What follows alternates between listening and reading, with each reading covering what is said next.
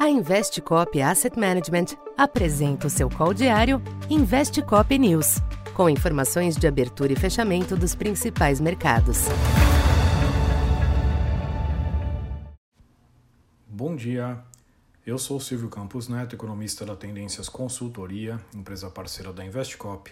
Hoje, dia 10 de março, falando um pouco da expectativa para o comportamento dos mercados nesta sexta-feira predomina um tom cauteloso nos mercados internacionais nesta abertura, com os investidores ainda ponderando os problemas com bancos de menor porte nos Estados Unidos, que ontem derrubaram as bolsas e as ações do setor financeiro perto do fechamento em Wall Street.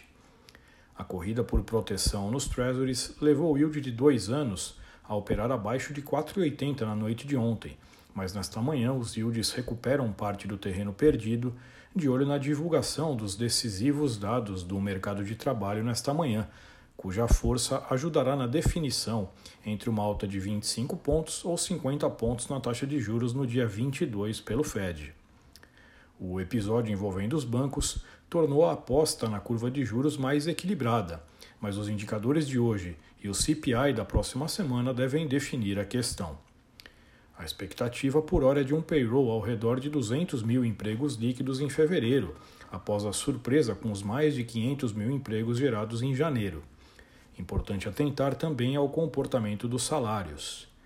Enquanto as bolsas europeias se ajustam às perdas de última hora ontem em Wall Street, os índices futuros em Nova York estendem as baixas, mas de forma comedida. No mercado cambial, o dólar alterna pequenos altos e baixos ante as demais divisas, no aguardo dos dados do emprego.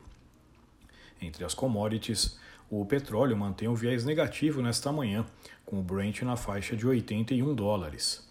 Já o minério de ferro teve um dia de alta nos mercados asiáticos. Aqui no Brasil, o sinal externo deve continuar dividindo as atenções com o panorama local, que apresentou certo alívio ao longo da semana, permitindo uma correção baixista moderada na curva de juros. No entanto, a depender da intensidade da reação ao payroll, os ativos locais serão mais direcionados pelo fator global hoje. Sem perspectiva de novidades do arcabouço fiscal nesta sexta, os agentes também podem adotar uma linha de espera, sem se alavancar excessivamente em uma expectativa positiva em torno das novas regras fiscais. Na agenda local, o IPCA de fevereiro deve continuar pressionado, com a inflação sendo um elemento a dificultar apostas muito agressivas de corte da Selic no curto prazo. Então, por enquanto é isso. Bom dia e bons negócios. Essa foi mais uma edição Investe Cop News.